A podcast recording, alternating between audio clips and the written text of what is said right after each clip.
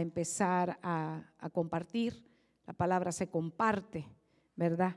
Y vamos a compartirla y quiero decirle que a través de lo que el Espíritu Santo nos habló desde la semana pasada, hemos anhelado llegar a este tiempo para hablar acerca de uno de los beneficios tan hermosos que nos da el venir a Cristo. Uno de los beneficios preciosos que el Señor nos da es que nos trae libertad. Cuando nosotros antes éramos esclavos, esclavos del pecado, esclavos de una herencia de maldición que había venido a través de la caída del hombre en, el jardín del Edén, eh, estábamos destituidos de la gloria de Dios, pero a través de la gracia redentora de Jesucristo nos ha traído y nos ha hecho libres.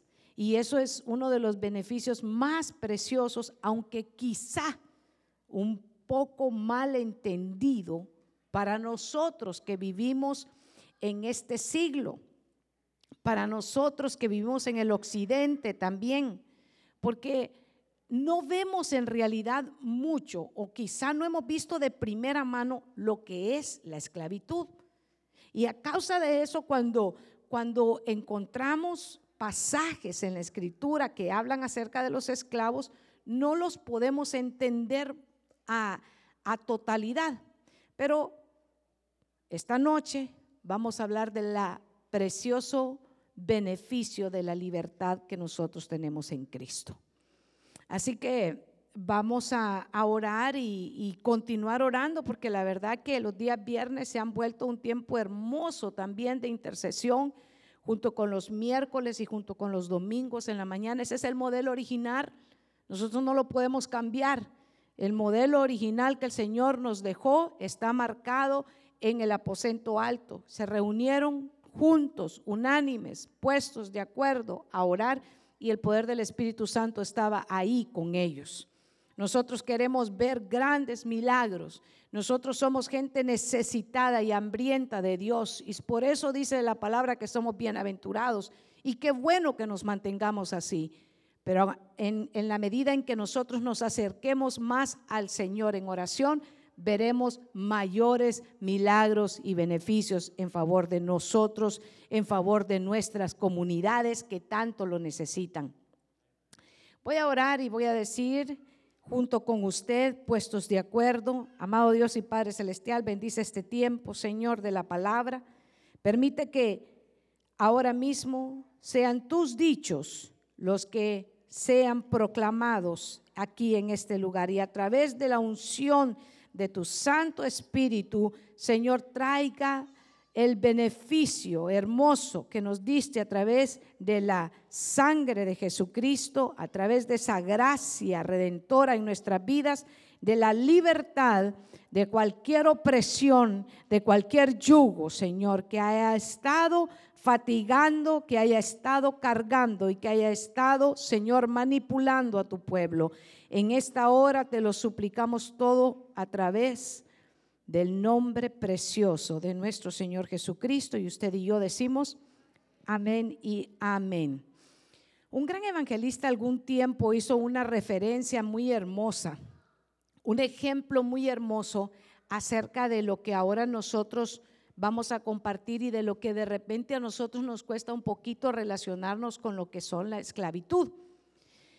Y entonces eh, contó una historia de una mujer afroamericana que había sido esclava.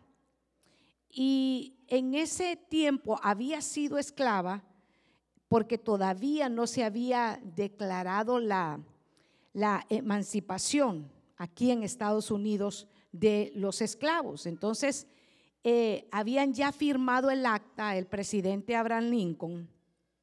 Y entonces ella cuando eh, supo que eso había sucedido, ella iba donde, donde sus padres y le preguntaba a sus padres, les decía, entonces somos libres. Y entonces sus papás les decía, pues nosotros no sabemos si seamos libres. Entonces ella les decía, pero dicen que ya firmaron un acta que nosotros somos libres. Y entonces se iba donde los otros contemporáneos, otros jóvenes como ella, le decían los jóvenes, sí, nosotros somos libres. Eh, a nosotros ya nos, dijeron que esa acta el presidente Lincoln ya la firmó y entonces somos libres. Pero ella volvía a su casa, volvía a su casa y sus padres le decían, no, pero nosotros no somos libres. Y ella se encontraba en un dilema, en que si era libre o era esclava, porque a la verdad no sabía a ciencia cierta si en verdad ella era libre o no. No debería de pasar eso con nosotros cuando hemos venido a Cristo. Porque cuando nosotros hemos venido a Cristo, cuando Cristo nos ha rescatado y cuando Cristo nos ha salvado y cuando su sangre poderosa nos ha comprado y ha pagado por nosotros, por nuestra libertad, usted y yo tenemos que decir con total convicción, yo he conocido la verdad y la verdad me ha hecho libre. Y esa verdad es Cristo Jesús en mi vida. Así que yo quiero compartirle lo que dice Salmos 119, 45 para empezar. Salmos 119, 45 en la versión de la Biblia de las Américas dice, andaré en libertad porque busco tus preceptos. Uno de los beneficios tan hermosos de mantener nuestra libertad una vez que hemos venido a Cristo es mantenernos en sus preceptos. ¿Y dónde están los preceptos de nuestro Señor? En su palabra, amando su palabra. Andaré en libertad. Queremos andar y queremos vivir en libertad, hermanos. Dicen amén ustedes. Porque busco anhelamos su palabra, buscamos su palabra, nos deleitamos en su palabra, nos deleitamos en sus dichos. Y Él mismo nos ha dado beneficio de buscar su palabra. Deleítate en el Señor y Él concederá las peticiones de tu corazón. ¿Cómo nos deleitamos en Él? Nos deleitamos alabándole. Nos deleitamos también cuando venimos y nos sentamos a escuchar su palabra, porque es en esa palabra que está nuestro deleite y es donde está nuestra verdadera libertad. Hoy el mundo le llama libertad en ir y hacer lo que a ellos les, les da la gana, viviendo de una manera desenfrenada.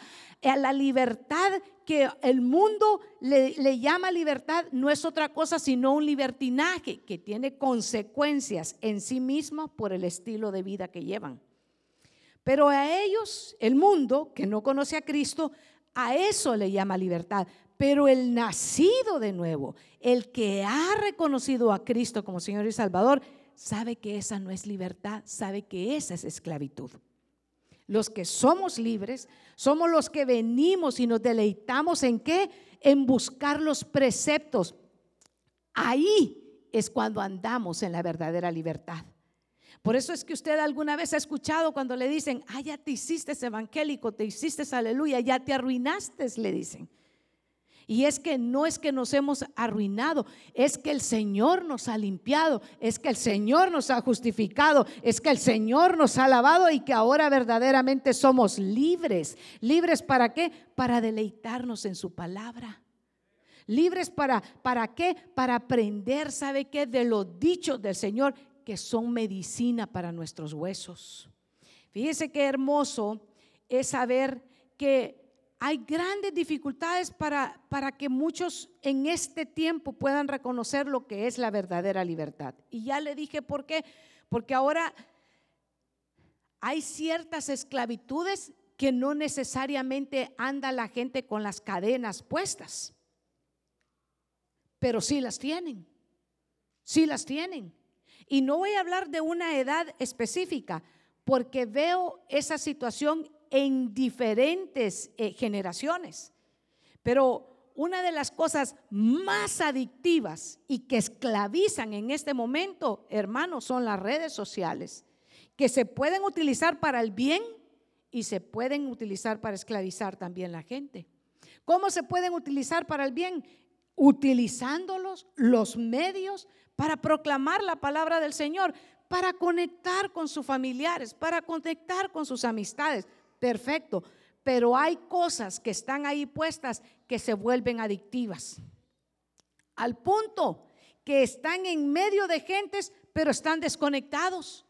¿Ha visto usted gente que está en cafeterías, en lugares donde hay cientos y cientos de personas y ellos están retraídos de todo el mundo porque están sumergidos en su celular? ¿Los ha visto? Se han vuelto esclavos. Se han vuelto esclavos de el que a él están sirviendo, a, a esas pequeños redes que los han atrapado. Y, a eso el mundo no le, llama, no le llama esclavitud porque no lo puede reconocer.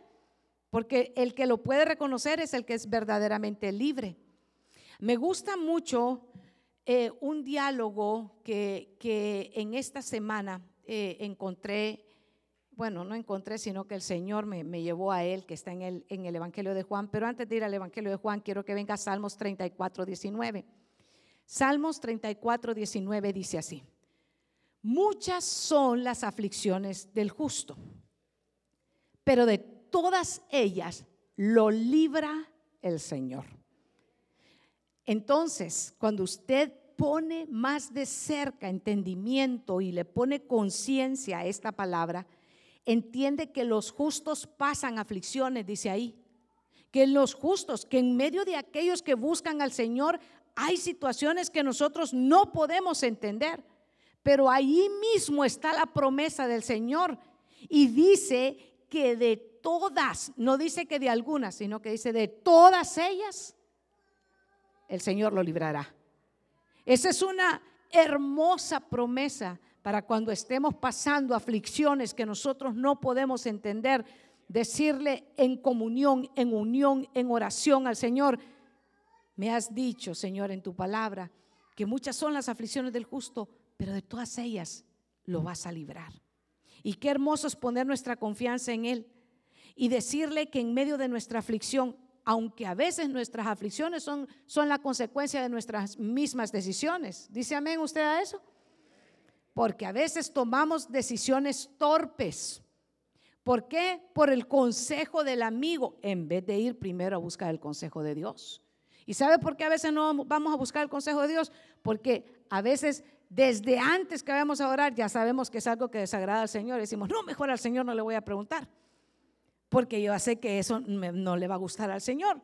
Y uno de esos que, que, que, andaba en angustia y se había metido en angustia por decisiones que él había tomado, le voy a hablar un par de minutos de, de, Jacob, que, que, vive en el capítulo 35 de, de Génesis, ahí está. Y, si usted lo busca rapidito, en el verso 3, 35, 3 de Génesis dice, levantémonos y subámonos a Betel y ahí haré altar a Dios, quien me respondió en el día de mi angustia y ha sido conmigo en el camino que he andado. Fíjese, Jacob tiene, él, él es un, es, es pueblo de Dios, ¿sí o no? Jacob es pueblo de Dios. Sí, es pueblo de Dios, pero dice que está pasando una angustia, ¿cierto?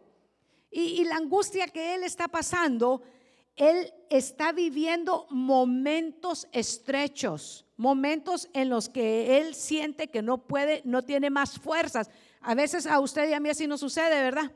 que llegamos y estamos enfrentando una situación y estamos enfrentando otra situación y sentimos que vivimos de angustia en angustia y estamos moviéndonos en lugares poco espaciosos, sean familiares, sea situación económica, sea migratoria, sea legal, sea lo que sea. Hay una angustia en nuestro corazón. Eso es lo que estaba viviendo Jacob. Y, yo le quiero llevar a, a la angustia de dónde le vino, porque eso está en el capítulo 35.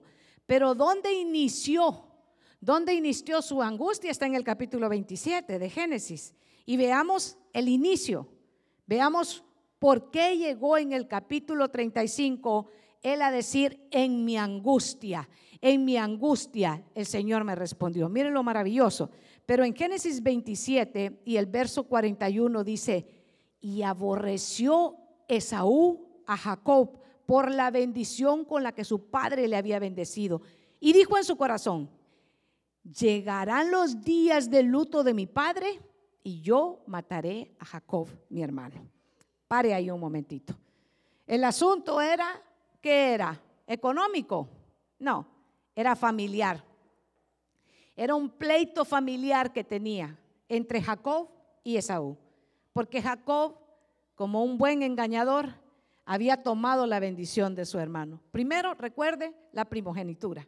¿Por un plato de qué? De lentejas. Pero en este momento, Esaú está enojadísimo con, con Jacob.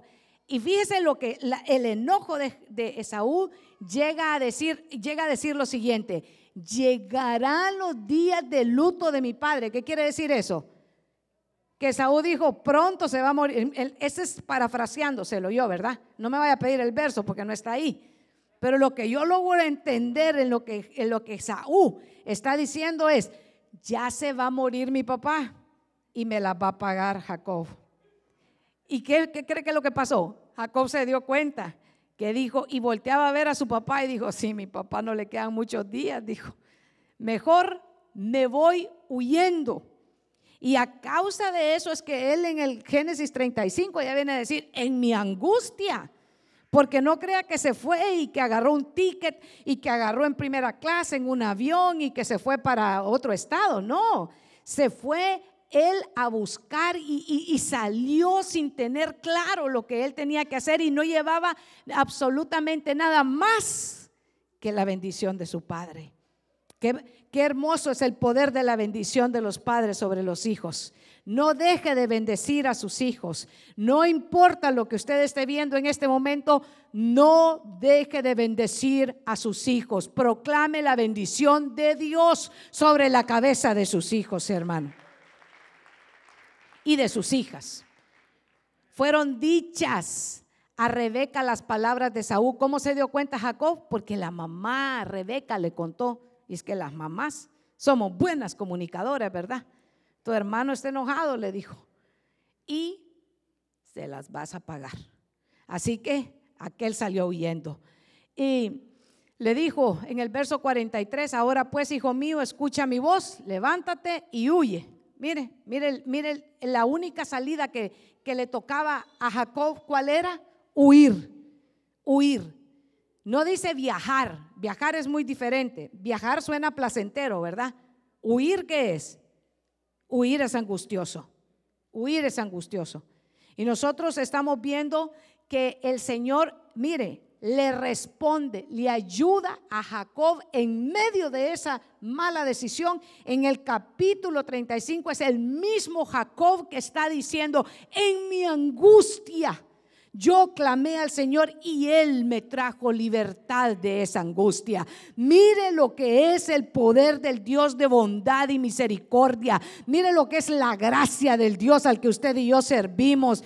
Que aún en medio de esas malas decisiones, que aún en medio de esas situaciones familiares, ¿por qué usted no puede confiar hoy también que Dios trae libertad para su vida en medio de esos problemas familiares que usted está viviendo? En empiece a darle gloria al Señor, empiece a decirle, pero ¿sabe qué es lo maravilloso de Jacob? Que en su angustia no dice que se fue a, agarrar por teléfono a preguntarle al fulanito o a la fulanita. No dice que en su angustia él, él se fue a emborrachar, porque eso es lo que hacen muchos. A eso le llaman la salida más fácil. No dice que en su angustia se metió a buscar drogas o a buscar analgésicos para poder estar solo dormido. No dice eso. Dice que en su angustia él levantó un altar. Dice que él en su angustia clamó al Señor. Dice que él en su angustia se acordó que el Dios Todopoderoso le había prometido traerle libertad en medio de todas sus angustias. Eso es lo que nosotros tenemos que sacar de la palabra para nuestra vida, hermano es que cada viernes, es que cada domingo, es que cada celebración a la que nosotros venimos, usted no se acostumbre a irse con las manos vacías. Usted diga, hoy voy a la casa del Señor, hoy voy a salir lleno, hoy hay una palabra que el Señor me va a levantar, que el Señor me va a rescatar, que el Señor me va a fortalecer, hoy me va a alimentar, hoy yo voy a salir cambiado. Es que usted no vino a tener nada más, ¿sabe qué? Una experiencia de un tiempo aquí. No, usted vino a llenarse de la presencia del Señor y es el Señor el que pelea por usted. Dele palmas al Señor dele fuerza al Señor. Mire, Este capítulo 8 del Evangelio de Juan es en el que he estado meditando todos estos días. Porque si bien es cierto, es difícil conectar y saber lo que es la esclavitud en este tiempo, aunque en este tiempo hay muchos esclavos. Sí, el tráfico humano existe. Hay gente que está ahora mismo encerrados y no pueden ni siquiera salir y, existe. Nada más que está disfrazado de una forma bien diferente, porque en el tiempo de, que se escriben las epístolas, los esclavos hasta vestían de una forma diferente y era fácil conocer quién era esclavo y quién era libre. Pero hoy hay muchos esclavos. Pero ¿sabe lo que es más tremendo, hermano? Es que hay muchos que están esclavos y no quieren reconocer que están esclavos. Sino que el orgullo, la soberbia, la altivez, la incredulidad en sus corazones. El sentirse de que sí, de que si ellos van a ir al culto y, se, van a, sentir, ay no, es que ¿qué van a decir? Que, que voy a, la iglesia. Y, con eso empiezan a levantar fortalezas en, su mente. Eso es lo que estaba pasando en, en, el Evangelio, fíjese en Juan, en el capítulo 8, versos 31 y 32. Y dijo entonces Jesús a los judíos que habían creído en él, porque había una parte de los judíos que creían y había otra parte de judíos que lo rechazaban. ¿Dice amén? Sí, entonces a los que habían creído les dijo esto. O sea que esto es para creyentes, diga esto es para creyentes. Si ustedes permanecen en mi palabra, seréis verdaderamente mis discípulos. Verso 32. Y conoceréis la verdad y la verdad os hará libres. Mire qué precioso. A través de quién nosotros tenemos libertad. Es a través de Cristo. Y es a través de su palabra que nosotros conocemos la revelación de la libertad a la que nosotros hemos sido llamados. Y el Señor le habla a los creyentes que estaban ahí, a ese grupo de judíos, y les está diciendo, si ustedes permanecen, hay, una gran diferencia, hermano. Hay, no somos cristianos que se aparecen en Easter y en Navidad nada más. No, permanecer. Permanecer es tener una relación diaria con Dios. Permanecer es buscarlo diariamente, deleitarte en Él y decirle, aquí estoy, Señor, aún en mi angustia, nuevamente estoy buscando, Señor, tu palabra porque sé que hay libertad en medio de todas estas situaciones. Sé que hay libertad para mi vida. Sé que no voy a morir en opresión. Pero si usted pone ahí sus ojitos en el verso 33, mire la respuesta desconcertante que hay ahí. Y le respondieron, linaje de Abraham somos y jamás hemos sido esclavos de nadie. ¿Cómo dices tú, seréis libres? Mire, ellos, al igual que le dije, hoy en día muchos no comprenden acerca de la esclavitud, pero estos delante de ellos pasaban los esclavos.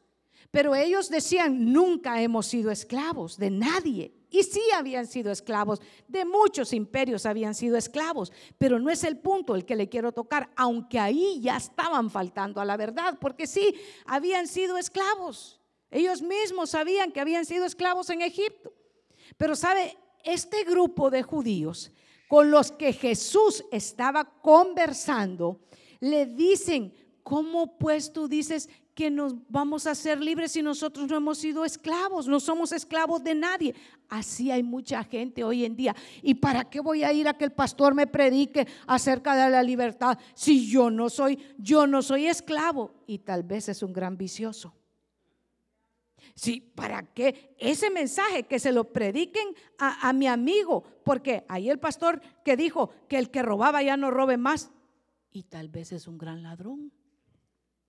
Pero no, ese mensaje no me aplica. Dice que el que adulteraba ya no adultere más. Sí, exactamente. Ese mensaje es para la fulanita que tengo ahí en las redes sociales. Y tal vez tiene dos o tres mujeres, o tal vez tiene dos y tres chavos también. pero no es, no es esclavo. Ve cómo, ve cómo en este tiempo también nosotros le endosamos y tal vez negamos, y eso es lo más tremendo, negar que nosotros tenemos la necesidad de Cristo. El que verdaderamente es libre es el que tiene a Cristo como Señor y Salvador en su corazón y tiene una relación diaria con Él. El mundo está esclavo, el mundo está ciego, el mundo no reconoce que necesita a Cristo. El mundo quiere, ¿sabe qué? Que lo entretengan.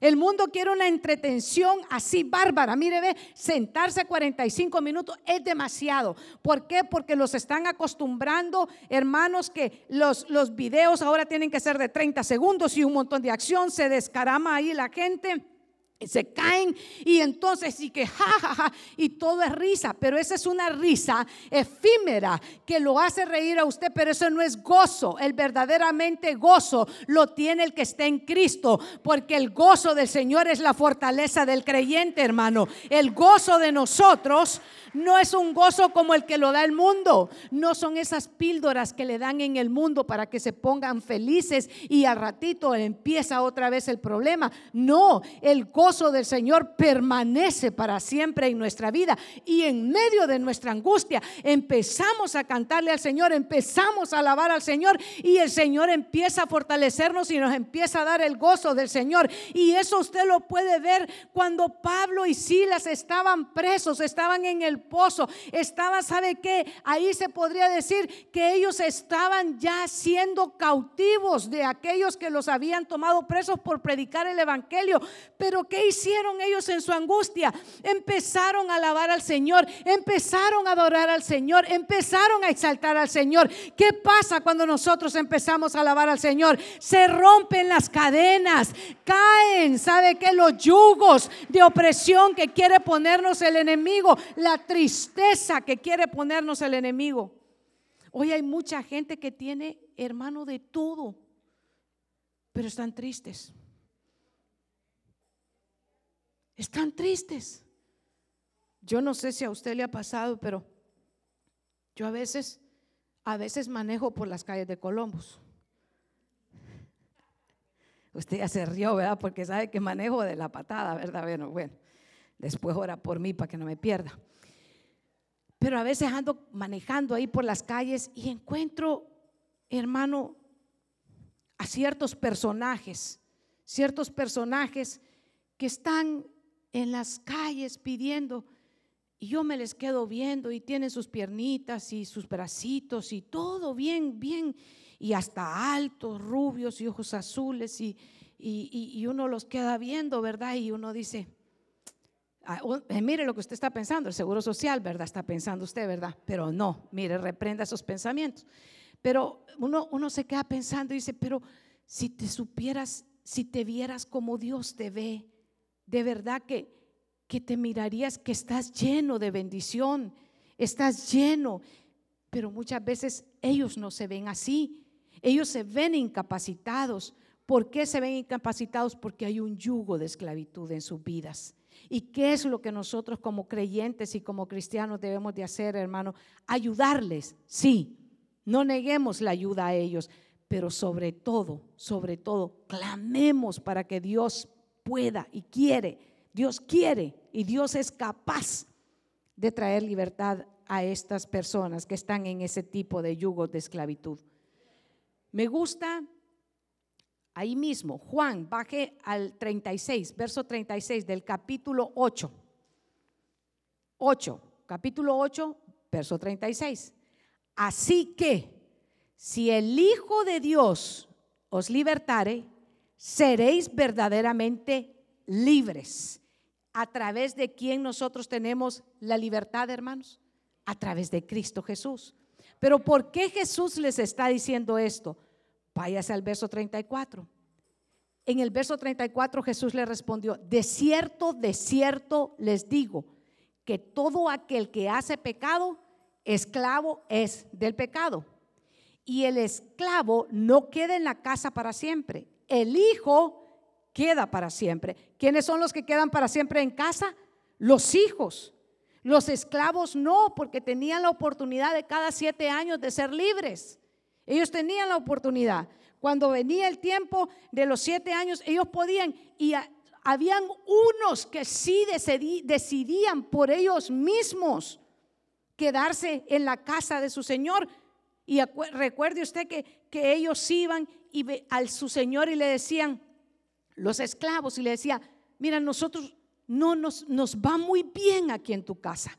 Y ahora, ahora no te vamos a servir porque tenemos que servirte. Ahora te vamos a servir por amor, porque queremos, porque nos va bien aquí en tu casa. Y venía el Señor y hacía una marca en, en el óvulo de la oreja. Pero los esclavos no permanecían porque ellos tenían la libertad de irse, pero el Hijo permanecía para siempre. Y Jesús se los está enseñando en el verso donde les dice en el 36. Y el 37 les dice, sé que sois descendientes de Abraham, pero procuráis matarme, porque mi palabra no haya cabida en vosotros. Yo hablo lo que he visto acerca de mi Padre y vosotros hacéis y a, vosotros hacéis lo que habéis oído acerca de vuestro Padre. Ahí les dice que son hijos de dos padres diferentes. Jesús les está diciendo que ahí, hay dos descendencias. Pero lo, lo, lo más tremendo, hermanos, es que Jesús les está hablando acerca de la libertad que Él, que Él está entregándoles y ellos no lo quieren reconocer. ¿Y a quién les estaba hablando? A gente a gente de su mismo pueblo, pero ellos, a judíos, no lo querían recibir. Pero Jesús les está hablando de una libertad mayor. Jesús les está hablando que iban a ser libres de la esclavitud del pecado, libres de la opresión, libres. Y, ellos no querían recibir esa libertad, que podían ser justificados por la sangre de Jesucristo al igual que usted y yo, cuando venimos a Cristo hemos sido justificados, pues por la fe ahora nosotros tenemos paz para con Dios. Y esto no es nuestro, esto viene del Padre que nos entregó a Jesucristo. Y a través de Jesucristo, ahora nosotros que estábamos, éramos, ¿sabe que nosotros no éramos pueblo? Nosotros éramos, seguimos siendo gentiles.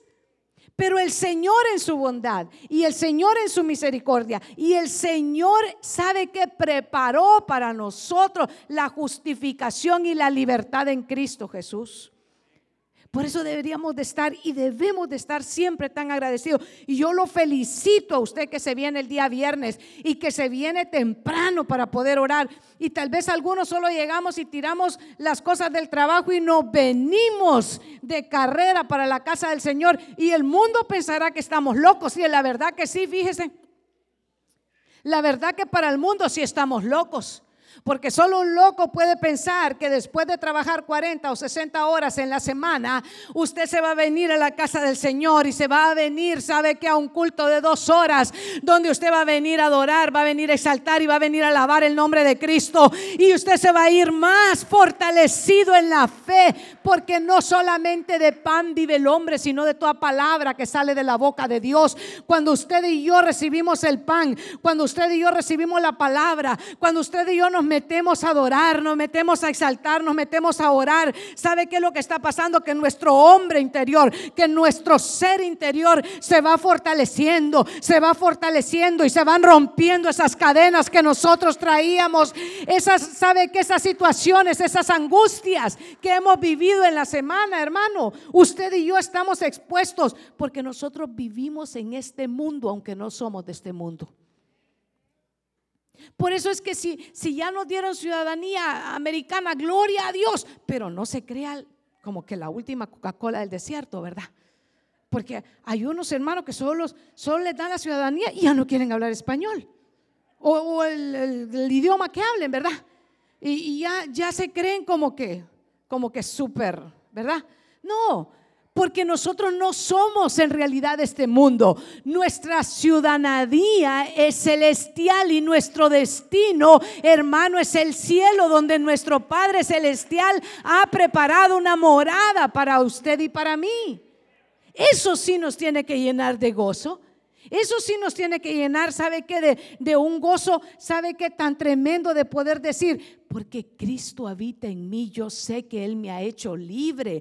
Yo puedo estar experimentando situaciones adversas en este momento. Sé que mi situación no es la que yo quisiera que en este momento fuera, pero sé que mi Dios no se ha olvidado de mí porque Él ha prometido y Él es fiel para cumplir sus promesas. Y Él ha dicho que si yo conozco la verdad, la verdad me ha hecho libre. Y porque Cristo está en mi vida, la libertad de Cristo está en mí. Y por esa libertad yo puedo caminar libre de angustia en este mundo que está, hermano, cada vez más convulsionado. Un mundo que tiene tantas situaciones en las que nosotros como creyentes debemos devolvernos luz en este mundo, en medio de las tinieblas. Romanos 8.1 dice así. Romanos Epístola a los Romanos, capítulo 8, verso 1 y 2. Cuando lo tenga, dice amén.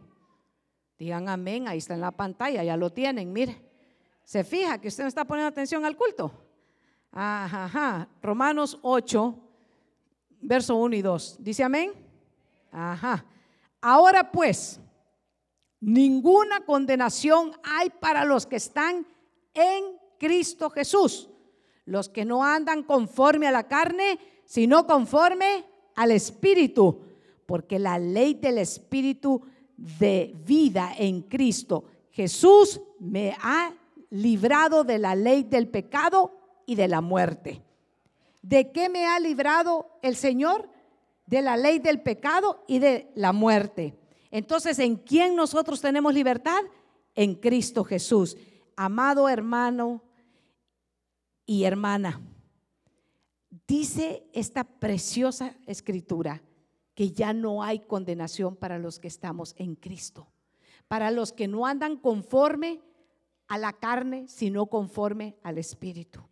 Cuando usted toma las decisiones de venirse con todo su corazón, de venirse sinceramente a veces con todo y su cansancio, de venirse con todas sus situaciones que le han pasado en la semana. Pero usted dice, con todo eso, el Señor ha dicho que en medio de mis adversidades el Señor trae libertad y me da, me da en medio de las angustias, trae libertad a mi vida. Me voy a ir para la casa del Señor, me voy a ir a escuchar lo que el Señor tiene para darme en esta noche. Sé que hoy hay una palabra que me alienta, pero fíjese qué hermoso para los que no andan conforme a la carne. Y usted sabe que la epístola de Gálatas habla acerca de lo que son las obras de la carne. Pero nosotros no seguimos las obras de la carne, sino que andamos según el Espíritu. Según el Espíritu es venir y sentarnos a escuchar su palabra, alabar al Señor, ofrendar. Al... Ese es andar en el Espíritu.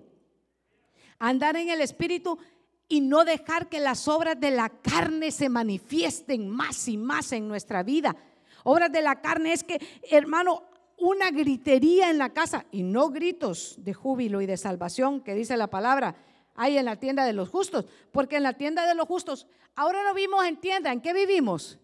En casas, en apartamentos, en condominios, en haciendas, pues. Póngale lo que usted quiera. Pero pero ahí en medio de nuestras casas deben de haber gritos de júbilo. ¿O usted no alaba en su casa?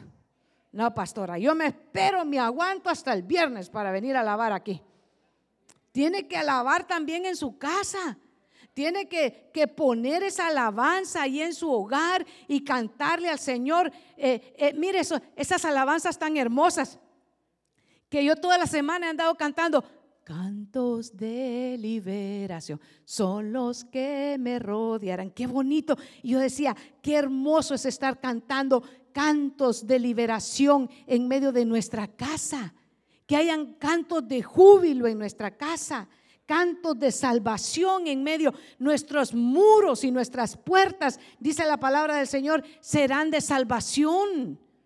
Pero, pero sabe que a veces andamos con las obras de la carne, pero nosotros dice los que estamos en Cristo. ¿Qué es estar en Cristo? Es estar dentro.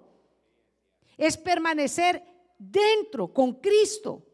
Cuando Cristo habita, la plenitud de Cristo habita dentro de nuestro corazón, no podemos ser hijos de dos padres. Nosotros tenemos un solo Padre. Nuestro Padre es Dios. Y si nuestro Padre es Dios, vivimos en la libertad que Dios nos ha entregado a través de Cristo. Mucha gente le habla y le dicen cosas muy bonitas, pero sus obras no manifiestan que son hijos de Dios. Y Jesús lo sabía. Por eso es que cuando esos judíos se le acercaron, le dijo, si ustedes, la palabra mía no tiene cabida en su corazón, qué terrible. ¿Ha visto usted gente que no, no tiene cabida la palabra de Dios en sus corazones? ¿Alguna vez a usted ha compartido el Evangelio y esas personas lo han rechazado completamente y le, tiran la puerta en la cara? Sí, todavía se evangeliza así. Hay gente que le tira la puerta en la cara. Pero ¿sabe por qué es? No lo están rechazando a usted. Es porque la palabra de Dios no tiene cabida en ese corazón. Pero ¿sabe por qué no tiene cabida en ese corazón? Porque está lleno de otra cosa. Cuando no hay cabida en algo, cuando ya algo está lleno, usted no puede llenar un vaso que ya está lleno. Si el vaso está lleno, usted no le puede poner nada más. Por eso es que en el corazón de ellos no entraba la palabra del Señor, porque ellos estaban llenos de mal y el Señor los reprende y les dice, ustedes no son hijos de mi Padre, ustedes son hijos de su Padre, el diablo les dice. Qué difícil, ¿verdad? No, a mí hábleme solo palabras de amor, pastora. Es que así me asusta, así no me gusta que me prediquen a mí. Va que lo entretengan allá, en la, allá en otro lado. Ya le iba a decir un nombre, pero, pero usted, ah, que usted ya quería saber dónde yo le iba a decir que fueran a entretenerlo, ¿verdad? Están en todo ustedes, están en todo. Pero aquí no lo venimos a entretener, aquí le venimos a predicar. Aquí le venimos a enseñar, aquí le venimos a instruir, aquí le venimos, ¿sabe qué? A enseñar que la palabra del Señor tiene que tener cabida en nuestros corazones. Gálatas 5.1. Estad pues firmes. Diga, dígale al vecino, ponete firme, dígale. Gálatas 5.1. Gálatas 5.1 dice, estad pues firmes en la libertad con que Cristo nos hizo libres y no estéis otra vez sujetos al yugo de esclavitud. O sea que usted y yo éramos esclavos. ¿De quién éramos esclavos nosotros? de las tinieblas, que Dios reprenda. De eso éramos esclavos. Pero una vez que venimos a Cristo, Él nos ha hecho libres. ¿Y cuál es la tarea que el Señor nos está exhortando esta noche? Estemos firmes. Estemos firmes contra todas las acechanzas del enemigo, que lo va a querer incomodar de cualquier manera, lo va a querer incomodar. Yo quiero que suban los hermanos salmistas, porque el tiempo de esta noche es un tiempo hermoso, es un tiempo de liberación.